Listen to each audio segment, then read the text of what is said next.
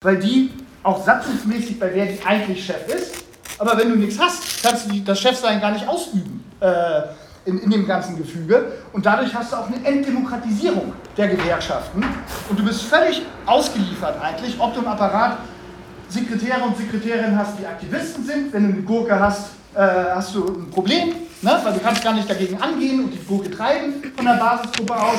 Und selbst wenn du einen Aktivisten hat, hat er vielleicht eine Gurke als Chef, der verhindert, was er was macht. Ja, weil ihm das äh, sozusagen nicht geheuer ist. Das ist eine Situation, die wir überwinden wollen. Jede Art von Praxis, sozusagen von Kräften in und außerhalb der Gewerkschaft, die das überwindet, ist eine gute. So. Basisgruppenstrategie ist nichts Neues. Wir hatten das schon mal in Deutschland. Wir hatten vorhin ein Referat hier. Ähm, in den 70er Jahren gab es eine ganze Welle von Basisgruppen, die, und das war spannend, dass starke gewerkschaftliche Basisgruppen, Vertrauensleutekörper gab, die angefangen haben, sich überbetrieblich zu vernetzen auch noch und insgesamt Strukturen gebildet haben, die ein Gegengewicht gebildet haben zum gewerkschaftlichen Apparat und selber sozusagen souveräne Entscheidungen in die eigene Hand genommen haben. Ne? Das gab zur erbitterten Auseinandersetzung, aber überbetriebliche Vertrauensleutestrukturen, das ist eigentlich das, wovor wir äh, träumen. Nun muss man aber sagen, dass die historischen Voraussetzungen für eine Basisstrategie völlig andere sind. In den 70ern kam erst 68 eine gigantische politische Bewegung, 69 eine Streikwelle, 70, 71 eine Lehrlingsbewegung, 73, 74 wieder eine Streikwelle, weil die Inflation durch die Decke gegangen ist. Aha, Analogie zu heute, Inflation damals 7%, Inflation jetzt 7%.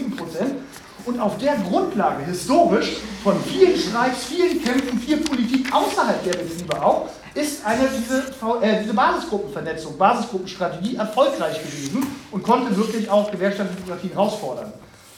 Ich finde nach wie vor, weil es das Einzige ist, was uns aus der Scheiße raushilft, die Basisstrategie richtig. Wir müssen aber anerkennen, dass die historischen Voraussetzungen, nämlich ein Aufschwung von Klassenkämpfen generell und von politischer Bewegung, nicht gegeben sind. Wir haben sehr wenig Streittage in Deutschland, nicht sehr viele, im historischen Vergleich auch. Wir haben einen sektoralen Aufschwung im Krankenhaussektor, aber keinen verallgemeinerten. Wir haben riesige politische Bewegungen, Fridays for Future, antirassistische Bewegungen, die sich nicht unbedingt politischen Betrieb niederschlagen. Na, aus Fridays for Future entsteht keine Betriebsgruppe bei WSR äh, automatisch, ne, die das ist. Ja, danke. Fünf Minuten. Sind schon, habe ich noch? Sind schon. Sind schon. Sind schon, auch das gut. So. Und das heißt sozusagen, wir haben eine richtige Strategie, nämlich Basisgruppenstrategie. Wir haben historische Umstände, die dem ehrlich gesagt nicht besonders zugetan sind, weil die große Welle von Kämpfen, in denen sozusagen gewerkschaftlich Kader im Betrieb sich von selbst rausgenerieren nicht sind, und dann ist es natürlich sinnvoll, andere Sachen in den Blick zu nehmen. Was passiert denn außerhalb sozusagen der betrieblichen Kerne? Und da gibt es zwei wesentliche Verschiebungen, die wir haben. Die eine Verschiebung ist die Veränderung der Struktur des hauptamtlichen Kaders der Gewerkschaft. Also es wurden ja in den Gewerkschaften die Linken draußen gehalten und wenn sie drin waren, wurden sie gedeckelt. Die Radikalen, die was anders machen wollten. Nun sind die aber so im Arsch und so mit dem Rücken an der Wand und die Mitgliederverluste sind so massiv, dass die Gewerkschaften ihre Einstellungspolitik geändert haben. Also mittlerweile, wenn du Mitglied der Linken bist oder sogar der radikalen Linken und so, heißt es nicht automatisch, dass du gleich nicht zum Bewerbungsgespräch kommen darfst, weil die Leute so verzweifelt sind. Also mir wurde bei meinem Einstellungsgespräch gesagt, habe ich die ganze politische Biografie offengelegt. Wäre auch dumm, wenn nicht. Ich habe 15 Jahre lang war ich Chefredakteur von Marx 21 und es gibt ungefähr 500 Artikel im Netz. Also jeder, der einmal googelt, weiß sozusagen, aus welchen Stellen er kommt. Meine Chefin hat, ich äh, weiß nicht, wie Deng Xiaoping von der KP China mal gesagt hat, Ihr ist egal, ob eine Katze schwarz oder weiß ist, Hauptsache sie fängt Mäuse. Was das heißt da, was zum Ausdruck bringen wollen, die sind so mit dem Rücken an der Wand, dass sie auch sozusagen Leute nehmen, ne, die eigentlich zu radikal gewesen wären. Das ist eine Verschiebung, sozusagen, die es da gibt, ähm, weil sie denken, weil sozusagen das Beitragsaufkommen und die Mitgliedergenerierung ist ja die Lebenslinie und das Blut, an dem die gesamte Gewerkschaft ja Apparat hängt. Weil wenn keine Leute da sind, kannst du auch keine Leute bezahlen, die du anstellst. Ne? Das heißt, der konservativste Gewerkschaftsbürokrat muss irgendwie dafür sorgen, dass der Laden läuft. Kämpfe organisiert, wenn neue Mitglieder kommen. Ne? Das ist die Grundsituation. Und deswegen gibt es eine Offenheit, das haben wir eine politische Ausdifferenzierung, wo es eine sozusagen jenseits der Notwendigkeit, gewerkschaftliche Basisgruppen zu machen, eine Links-Rechts-Differenzierung im Apparat gibt, sozusagen, und auch andere Leute im gewerkschaftlichen Apparat ähm, ähm, gelassen werden, die, wenn es betriebliche Kerne gibt von Ehrenamtlichen, auch Synergien haben. Und das befruchtet sich gegeneinander. Also ich kann im Apparat mit linken Initiativen, mit Kämpferinitiativen genau so weit gehen, wie ich die Rückendeckung des Ehrenamts habe. Weil natürlich dann sozusagen die Chefs sagen, ach, das ist jetzt ein bisschen radikal. Wenn man darauf verweisen kann, ja, aber der Vertrauensleutekörper der BSR will genau das. einen harten Kampf für den Inflationsausgleich, am besten mit einem Erzwingungsstreit. Na, dann bist du natürlich in einer Position, wo du sagst, das Volk hat gesprochen, was soll ich machen? Ich bin jetzt der Überbringer der Botschaft und so. Ne? Das setzt aber sozusagen da Synergien voraus. Das ist die eine Entwicklung. Ne? Du bist in einer Situation, wo du diese reine Basisgruppenstrategie, die in den 70ern teilweise geführt wurde, zu sagen, uns ist scheißegal, was im gewerkschaftlichen Apparat passiert. Ne? Es interessieren uns nur die Leute vor Ort. Das ist der richtige Ansatz, weil die betriebliche Stärke vor Ort ist entscheidend. Wir sind nicht in der Situation, wo wir darauf verzichten könnten, wo es scheißegal ist, wer im gewerkschaftlichen Apparat im Hauptamt den Leuten gegenüber sitzt, ob das Leute sind, die kämpfen wollen oder nicht.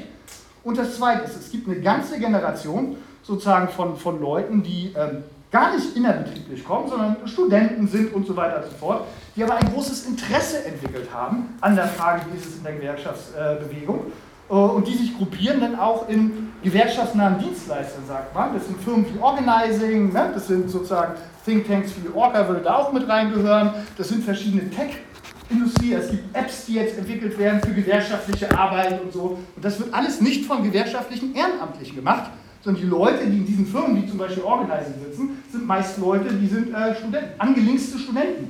Oder Leute aus der radikalen Linken oder Leute aus der revolutionären Linken dabei, die aber Teil dieses Projektes sind. Es ist eine Schande für Gewerkschaften, dass überhaupt ein Raum da ist für solche Firmen. Muss man auch sagen, weil eigentlich musst du solche Kapazitäten, wie führe ich eine Kampagne, ne, vernünftig, müsstest du im Haus haben. Aber nach zwei Jahrzehnten Stellvertreterpolitik, sozusagen, wo also die Verwaltung des Niedergangs da war, sind die verloren gegangen. Die Leute können es einfach nicht. Sozusagen. Die haben sozusagen ein, ein, ein äh, Bild sozusagen des, wie sagt man immer so, Gewerkschaftssekretär, Unzufriedenheitsmanager ne, der die Leute irgendwie rausbringen muss für Streik, ne, aber auch wenn sie wieder, ja, wenn sie wieder zurückbringen muss. Ne. Und dieses Feld hat sich erschlossen äh, selber und bringt Kompetenzen rein. Ne. Wenn Sie Organizing so verstehen, wie ich es verstehen würde und wie Ron das wahrscheinlich äh, sozusagen auch äh, darstellen will, ne, nämlich in einer systematischen Arbeit sich mit den Leuten zusammenzusetzen und zu sagen, okay, was sind eure Interessen? Ne, wie wollt ihr sozusagen, was sind Kämpfe, um die ihr euch konzentrieren könnt? Was sind eure Forderungen? Ne, und die Leute systematisch einbeziehen. Wo wir Erfolge hatten in der Gewerkschaftsbewegung, zum Beispiel der Krankenhausbewegung, ist es, wo sich diese drei Elemente übereinander geschoben haben. Das heißt, wir haben einen Kern, sozusagen einen sich konstituierenden betrieblichen Kern von Ehrenamtlichen, von VLs, die sagen, hier lohnt es sich, diese Kampagne zu machen und dafür zu kämpfen. Wir haben einen Teil im Apparat, der solche Kämpfe mitträgt und auch durchsetzt gegen Widerstand von anderen im Apparat. Und wir haben die Bündelung von externen Kräften, dann Organisern, die da reinkommen und zusammengehen und ähm, äh, mit denen wir zusammen den Betrieb aufrollen. Weil aufgrund der personellen Ausdünnung der Kapazitäten, also ich kann, ich kann nicht als Hauptamtlicher die Infrastrukturlücke, die es momentan gibt bei der DSR, 16 Reinigungshöfe sollen streiken beim TVED, 19 VLs habe ich und es gibt einen Hauptamtlichen. Wenn ich die schließen kann, diese Infrastrukturlücke, mit anderen Leuten, die das gemeinsam mit mir machen, aber gleichzeitig das Grundverständnis ist der Selbstermächtigung. Und das heißt, es bleibt nach dem TVD-Streik in jedem einzelnen Reinigungshof eine Gruppe von Leuten, die sagt, ja, wir rocken das Ding hier weiter, auch nach dem Streik. Ne, wir sind jetzt die Betriebsgruppe und wollen das machen. Dann bin ich in einer wesentlich besseren Ausgangsposition und habe durch das Zusammenschieben, Basisaktivität, sozusagen Hauptamt, was sich da reinknallt, ne, und Organizer, habe ich sozusagen eine Konstellation erreicht, wo ich weiter dran bin, an dem Ideal, lebendige Basisorganisation habe. Wir können Vertrauensleute jederzeit nachwählen. Wenn ich so eine Kampagne schaffe, gemeinsam mit den Leuten und gemeinsam mit Organisern und so, dann wähle ich einfach meine VLs nach und habe nach der TVD-Kampagne nicht 93 Vertrauensleute bei der BSR, sondern 250. Nämlich die Leute, die sich jetzt im Streik organisiert haben und angesprochen wurden. Ne? Und so kann sich das gegenseitig, so kann sich das gegenseitig ähm, befruchten, die ganze Sache. Äh, von daher finde ich, nochmal zur Ausgangsfragestellung und so, ne? welche Art von Organizing brauchen wir? Der politische Kompass muss sein, die Rückkehr der starken Basisbewegung und der starken gewerkschaftlichen Basisgruppen, alles, was sozusagen dazu hilft, die Leuten das Selbstbewusstsein vermitteln und ihnen Handlungsmacht zu geben und sie auch unabhängiger vom Apparat zu machen. Weil das ist natürlich eine Erfahrung, die sagt, wir wissen selber, wie wir unsere Kämpfe zu führen haben und lassen uns auch nicht immer reinquatschen äh, da drin. Sozusagen, das ist eine Art von Organizing, die wir brauchen. Und ähm, genau, und das sozusagen, wie das in der Einzelfall aussehen kann und was die Prinzipien sind, wird äh, Ronda was zu sagen. Aber mal zum Schluss, letztendlich entscheiden das die Kolleginnen und Kollegen vor Ort, welche Art von Organizing sie brauchen. Weißt du was, wenn die zusammengehen, Streik führen und die gemeinsam mit Organisern vorbereiten und sagen, du, ich fühle mich besser, ich fühle mich fitter, ich fühle mich sicherer in der Art und Weise, wenn ich mit den Kollegen umgehe. Dann ist es genau die Art von Organizing, die wir brauchen. Selbstermächtigung. Ja? Deshalb, es gibt teilweise auch so esoterische Debatten, sage ich mal, über Organizing, Sinn und Zweck. Nützt es den Kolleginnen und Kollegen, finden sie es gut, fühlen sich unterstützt? Das ist für mich die Endfrage in der ganzen Geschichte. Und wenn das so war, dann ist es eine gute Art von Organizing gewesen. Dankeschön.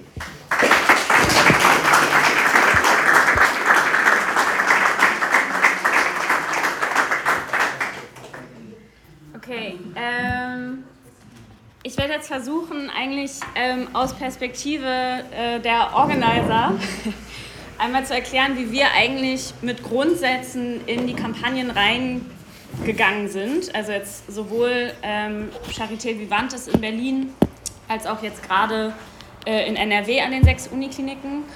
Und äh, genau, ich habe erst überlegt, ob ich einfach eine Liste mache mit, der, mit den ganzen Mythen, die es über Organizing gibt und dann jeweils zu den Mythen was sage. Aber das war so verworren und es waren teilweise so abstrakte Sachen, dass ich dachte, es macht mehr Sinn, das andersrum aufzurollen, euch einfach zu erzählen, wie wir so reinstarten und äh, was für uns da sozusagen für Grundhaltungen einfach wichtig sind und was das mit Methoden zu tun hat und so weiter.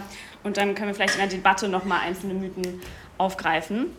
Ähm, Genau, aber auch davor vorweg ähm, ein äh, Satz, den wir in, in unseren Vorbereitungen der, äh, sehr oft fällt, nämlich ähm, beschäftigen uns viel mit Strategiedebatten nach Marshall Ganz und der sagt einfach, dass Strategie das ist, ähm, was wir haben, zu verwandeln in das, was wir brauchen, um das zu bekommen, was wir wollen.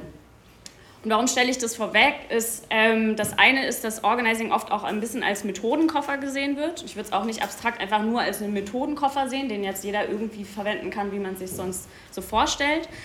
Ähm, und gleichzeitig ähm, genau, und äh, natürlich mehr ist, weil er sozusagen trotzdem auch mit einer gewissen Idee arbeitet. Das wird jetzt gleich, glaube ich, bei den Thesen, die ich vorstellen werde, auch nochmal ein bisschen klarer. Und gleichzeitig ist aber auch das, also kann man es, glaube ich, nicht ähm, dogmatisch nach einem Schema verstehen, sondern muss sich jedes Mal fragen mit den Grundansätzen, in die man eine Kampagne oder eine Unterstützungsarbeit oder die die Kollegen vor Ort, was wollen sie genau erreichen, was wollen sie gewinnen, genau eben zu fragen, okay, was, was braucht es dazu, was steht uns überhaupt zur Verfügung. Und in dem Sinne würde ich auch sagen, dass viele der ähm, Methoden, die wir jetzt ja vor allem nach der amerikanischen Organiserin Jane McLevy ähm, in Deutschland in den Krankenhausbewegungen versuchen anzuwenden, ähm, dass es auch dort jetzt nicht die eine Art gibt, wie der Strukturtest XY oder sowas läuft, ich sage gleich mehr noch was zu Strukturtests, sondern dass das auch immer eine Sache ist, die in dem Prozess auch mitentwickelt wird und die äh, immer wieder an der Frage gemessen wird, was braucht es eigentlich, um jetzt zu gewinnen. Und äh, genau, gewinnen, was das eigentlich heißt, ist auch nochmal eine große Debatte, aber dazu später. Genau, ähm, die, äh, ich lese einfach einmal vor, also im Kampf um lebensverändernde Reformen steht das Ergebnis im direkten Verhältnis zur Stärke und Einheit der Arbeiterinnen. Die messbare Schlüsselgroß ist die Anzahl der Kolleginnen, die sich in einer Gewerkschaft zusammenschließen und die daraus resultierende Streikfähigkeit. Und ähm, das klingt irgendwie erstmal sehr plump oder vielleicht auch ein bisschen kompliziert ausgedrückt dafür mit, naja, es müssen halt viele Leute das irgendwie jetzt äh, gemeinsam anpacken, aber es ist gar nicht so plump, weil was darin drin steckt, ist ja eigentlich das, was Jane McAlevey, strukturbasiertes Organizing, ähm, äh, genau, was, äh, was sie äh, eigentlich mit ihrem strukturbasierten Organizing meint, nämlich zu sagen, okay, es braucht eine Einheit und eine Stärke und die muss irgendwie messbar sein und die muss sich konstituieren und nur die kann gemeinsam am Ende etwas erreichen und das, was am Ende rauskommt, ist direkt im Verhältnis zu, was wurde denn überhaupt vorher aufgebaut. Also was ist, um, es geht eigentlich um die Frage von, wie viel Kräfteverhältnisse ähm, wurden eigentlich verändert, sozusagen, um das zu erreichen, ähm, was am Ende bei Rom kommt. Also das heißt, wenn es um öffentliche Debatten geht, um irgendwelche Tarifabschlüsse oder so, dann wird oft irgendwie der Inhalt bewertet, aber ganz selten wird darüber geredet, ähm, was war denn quasi das also was waren denn die Kräfteverhältnisse, die zu diesem Ergebnis geführt haben? Wie war denn die Ausgangslage? Was hat sich denn verändert? Was wurde aufgebaut und was nicht? Ähm, genau, und äh, darüber nachzudenken ist, glaube ich, eine der ersten Ansätze, wie man, äh, genau, wie wir immer erstmal an die Kampagnen rangehen. Ähm, das zweite ist, äh, um lebensverändernde Reformen, das resultiert natürlich daraus, ähm, durchzusetzen, reicht es nicht aus, die schon überzeugte Minderheit zu mobilisieren. Indem organische Führungspersonen für die Bewegung gewonnen werden, entstehen Strukturen, die die notwendigen Mehrheiten in die Auseinandersetzung führen können. Ich würde sagen, das ist vielleicht so ein, eine These, wo sich auch sehr viele Mythen drum ranken. Ähm, was sind denn organische Führungspersonen? Und die Frage, die aber dahinter steckt, ist ja, wie kommt man eigentlich zu Mehrheiten? Ähm, und äh, jetzt in Bezug auf Krankenhausbewegung ist ein Krankenhaus ja auch immer auch irgendwie ein Abbild von der Gesellschaft. Und da sind jetzt nicht nur linke Leute, die rumspringen, aber auch nicht nur rechte Leute, sondern es ist sozusagen ein sehr gemixtes Bild einfach an Kolleginnen und Kollegen, die dort arbeiten, gespalten sind verschiedene Berufsgruppen, in Hierarchien und so weiter und so fort.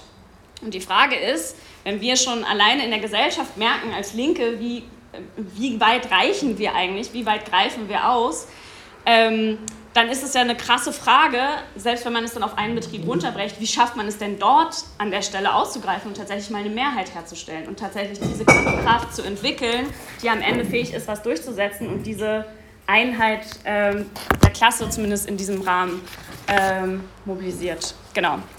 Ähm, und äh, vielleicht noch ein Satz dazu. Ähm, genau, die organischen Führungspersonen. Ähm, ich werde gleich ein kurzes Beispiel dazu vorlesen äh, weil ich es äh, sehr lustig finde, mir ein Genosse zugeschickt. Ähm, die Frage, also organische Führungsperson wird in manchen Bereichen Respektspersonen genannt, in anderen Vertrauenspersonen und so weiter. Und es geht darum, dass du in einer festen Gruppenstruktur bereits Leute hast, die eine gewisse Funktion in dieser Gruppe übernehmen. Beispiel ähm, David, ähm, äh, genau, Kollege aus, äh, aus der Charité hier, hat es ähm, gestern bei einem Workshop gesagt. Ähm, der hatte eine Kollegin bei sich auf Station in der Onkologie, die einfach da schon seit 30 Jahren arbeitet. Und immer, wenn man eine Fachfrage hatte, ist man zu dieser Kollegin gegangen. Aber auch, wenn es darum ging, bei der Stationsleitung was durchzusetzen, die sehr, sehr viel jünger war und andauernd ausgewechselt wurde, hatte natürlich diese Person, die da 30 Jahre schon diesen Betrieb kennt, einen krassen, also war einfach ein krasse, krasses Standing sozusagen darüber. Und bei ganz vielen Fragen und Unsicherheiten sind dann Kolleginnen immer ähm, zu äh, genau, dieser Kollegin äh, gegangen. Und äh, das sind aber oft Kolleginnen, die halt äh, bisher ohne die Gewerkschaft rausgekommen sind, weil sie vielleicht ein gewisses Wissen haben, weil sie vor Ort äh, genau, ein gewisses Standing haben. Und die Frage aber, ob sie sich entscheiden, einen Kampf mit ihren Kollegen für Verbesserung zu führen, kann sozusagen der Game-Changing Point in diesen Teams sein, weil es bedeutet, dass Leute äh, mit den Leuten, die sehr erfahren sind, auf einmal gemeinsam diesen Kampf führen. Das vielleicht einfach nur einmal aus, äh, äh, angerissen und ich wollte die, äh, eine Stelle vorlesen äh, von den roten Matrosen von Klaus Kordon. Ähm, genau, äh, lustige äh, Sequenz, wo man merkt, genau, da geht es gerade, also, geht um Novemberrevolution und es geht um die Frage, die Protagonisten unterhalten sich darüber, wie sie denn jetzt die Soldaten in der Kaserne organisiert bekommen. Äh, wir dürfen nicht zulassen, dass Ebert und seine Leute in, das, äh, in den Kasernen Lügen über uns verbreiten. Trude macht ein empörtes Gesicht. Die kriegen noch dreimal am Tag zu hören, was für Verbrecher wir sind und dass äh, sie für die Ordnung sorgen müssen, wenn, wir nicht, wenn sie nicht verhungern wollen. Und natürlich nehmen die Lanzer ihnen das ab, wenn ihnen keiner die Wahrheit sagt. Irgendwie stecken diese Lügen ja von Wilhelms Zeiten noch in ihnen drin. Du hast doch Verbindungen zu Soldaten, warst schließlich selber mal einer. Geh doch mal in die Kasernen versuche, Vertrauenspersonen zu finden, so Kameraden, die Einfluss haben und auf die wir uns verlassen können, bittet Onkel Kramer den Vater. Wir haben jetzt einen roten Soldatenbund gegründet. Das wäre doch was für dich. Da könntest du doch mitmachen. Der Paul, sagt die Mutter gleich. Das wäre so eine Vertrauensperson. Paul? Ja, Paul Kruse, erklärt der Vater. Ist ein guter Kamerad. Ich kenne ihn noch aus Flandern. Hab ihn äh, mal aus dem Dreck geholt. Hat dieser Paul denn Freunde unter den Kameraden oder ist das mehr so ein Einzelgänger, will Trude wissen? Nee, der Vater lacht. Der Kruse ist beliebt bei den Leuten. Das ist einer, der immer Witze macht und auf die tollsten Ideen kommt. Hat manchmal die ganze Kompanie mit Fressalien versorgt. Paul treibt immer was auf, so heißt es. An diese Leute müssen wir ran. Ähm, und das zeigt eigentlich das Bild genau, worum es äh, bei diesem ganzen Mythos um organische Führungspersonen geht. Äh, Strukturtests sind die konzentrierte Überwindung der Ohnmacht, indem Arbeiterinnen sich selbst die eigene Handlungsfähigkeit beweisen. Die dadurch erfahrene Selbstwirksamkeit kann zur Entschlossenheit führen, die Verhältnisse zu verändern. Daraus erklärt sich die Besessenheit der Organiserinnen auf die Durchführung von Strukturtests. Was ist ein Strukturtest? Ähm, genau, ein, ein großes Hindernis warum Kolleginnen und Kollegen nicht kämpfen, äh, ist ja oft einfach die Ohnmacht, die man im Alltag führt. Man ist gespalten, man ist irgendwie vereinzelt und so weiter und so fort. Und äh, wenn es jetzt um diese Mehrheiten geht, geht es ja nicht um eine Mehrheit, die einfach nur gefühlt eine Mehrheit ist, sondern um eine handlungsfähige Mehrheit. Das heißt, ähm, abstrakt, wenn man ins Krankenhaus geht und Leute fragt, würdest du denn hier für die Pflege mehr Personal haben wollen, dann würden mehr als die Mehrheit sozusagen Ja sagen. Ähm, aber die Frage ist, wird daraus eine handelnde Kraft, wird daraus eine Kraft, die sich auch organisieren kann? Und dazu sind Strukturtests da, also von Petition bis hin zum Streik. Streik äh, nennt Jane McLeavy den ultimativen äh, Strukturtest, also die Frage, bist du handlungsfähig als Mehrheit und äh, vertraust aufeinander? Ähm, genau, dass alle mitziehen, sozusagen. Und wenn man äh, anfängt äh, in, in, einem Krankenhaus oder in einem Betrieb und fragt, ähm, ja, und äh, würdest was ändern wollen und so weiter und so fort und ein cooles Gespräch mit einer Kollegin oder einem Kollegen hat und man sie dann äh, fragt, ja, aber wenn morgen Streik wäre, wer würde denn rauskommen? Dann wissen die meist gar nicht, was sie sagen sollen, weil sie erstens nicht mal genau wissen, wer ist denn überhaupt alles in der Gewerkschaft bei mir im Team, wer ist denn überhaupt, ja, irgendwie der eine, der könnte ich mir vorstellen, mit dem habe ich mal drüber geredet und so, aber es gibt gar kein Verständnis davon, wer würde das dann alles machen. Und das ist das eine, dass es da kein Wissen zu gibt, weil man das noch nie erfahren hat. Und das zweite ist, dass das aber sich ja auch in einem Prozess entwickeln kann. Das heißt, man fängt an mit einem Strukturtest, der sehr niedrigschwellig ist, mit einer Petition und sagt, aber da muss eine Mehrheit hinterstehen. Schaffen das alle Leute, Petition XY zu unterschreiben und äh, so einen Tarifvertrag zu fordern oder was auch immer zu fordern. Und dann ist die Frage, okay, wenn da die Mehrheit beisteht, ähm, wie ist es mit einem nächsten Schritt? Schaffen das alle, äh, eine nächsten, nächste Aktion zu machen oder eine zweite Petition oder was konkret anderes oder dann eben am Ende ähm, eine Streikbereitschaftsabfrage äh, zu machen und ähm, dann am Ende auch in den Streik zu gehen und da auch wiederum mehrheitlich zu sein. Und dieses Sehen, okay, wir sind so und so viele Leute, wie viele sind bereit, etwas zu tun und wie das wächst, ist das, was Handlungsfähigkeit ähm, sichtbar macht und überhaupt erst erfahrbar und berechenbar für Kolleginnen und total viel Kraft geben kann. Ähm, soziale Bewegungen entstehen nicht nur dann, wenn Menschen starke Anliegen haben. Entscheidend für die Dynamik von Bewegungen sind Gelegenheitsfenster, die Spaltungen der Gegenseite und neue Bündniskonstellationen ermöglichen. Ähm, ich glaube, äh, genau, das, äh, das ist äh, so eine äh, spannende Frage, auf jeden Fall auch immer bei unseren, äh, bei den Projekten, wo ich jetzt auch mit dabei war, was ist eigentlich der, die Begründung, warum es hier und jetzt einen Unterschied macht. Und ähm, weil, dass es irgendwie scheiße läuft, wissen total viele, aber warum ist jetzt gerade der Moment in meinem eh schon beschissenen Leben, wo ich nach Hause von, äh, von der Arbeit nach Hause komme, ähm, total fertig bin, mich mit meiner Familie anschreie, weil wir uns äh, sowieso quasi nur Schlüssel in die Hand geben und der nächste zur Schicht geht und so weiter. Warum ist jetzt der Moment, was zu verändern? Warum sollte es diesmal klappen? Ähm, und da sind jetzt in den Auseinandersetzungen, wo wir jetzt gerade sind, war sozusagen die Zeit vor, also um die NRW-Landtagswahlen einfach krasses politisches Zeitfenster. Du hast das Zeitfenster im Sinne von Corona, ähm, dass Gesundheitsarbeiterinnen und Arbeiter einen besonderen Stellenwert haben und so weiter. Das heißt, mit Kolleginnen zu besprechen, warum es jetzt gerade einen Unterschied macht und warum es ähm, konzentriert in diesem Moment ähm, Handlungsoptionen und eben diese Gelegenheitsfenster gibt, ähm, was zu verändern. Das ist jetzt sozusagen sehr speziell nochmal auf äh, Krankenhäuser, aber lässt sich auch auf andere Bereiche übertragen. Der Kampf für mehr Personal und bessere Arbeitsbedingungen ist im Kern die Auseinandersetzung um die Qualität der Gesundheitsversorgung in den Krankenhäusern. Die Krankenhausbeschäftigten sind die Expertinnen ihrer eigenen Arbeitsbedingungen, das sind die Quellen ihrer gewerkschaftlichen Organisierung. Ähm, ich glaube, das ist das Erste, was äh, Stefan auch gerade schon gesagt hat. Ähm, was ist denn eigentlich der Grund und die Motivation, ähm, was zu verändern? Äh, was ist äh, sozusagen eigentlich der Punkt oder der Moment, wo eine Kollegin entscheidet, jetzt was zu tun? Und das eine können sowas wie Gelegenheitsfenster und so weiter sein, aber die ursprüngliche Motivation ist ja, ähm, die Unzufriedenheit mit den Arbeitsbedingungen oder mit dem, wie gerade ihr Leben läuft, woran, womit das auch immer wieder zusammenhängt. Und ähm, ähm, äh, klappt euch. Ähm, und ein, äh, ein Großteil der Arbeit ist eigentlich genau dort anzusetzen und herauszufinden, was der Kollegin eigentlich am wichtigsten ist, was sie genau verändern möchte und äh, das Besondere, insbesondere im Krankenhaus, ist, ähm, dass es diesen krassen Arbeitsethos und Anspruch an die eigene Arbeit gibt, zumindest in sehr, sehr vielen Teilen.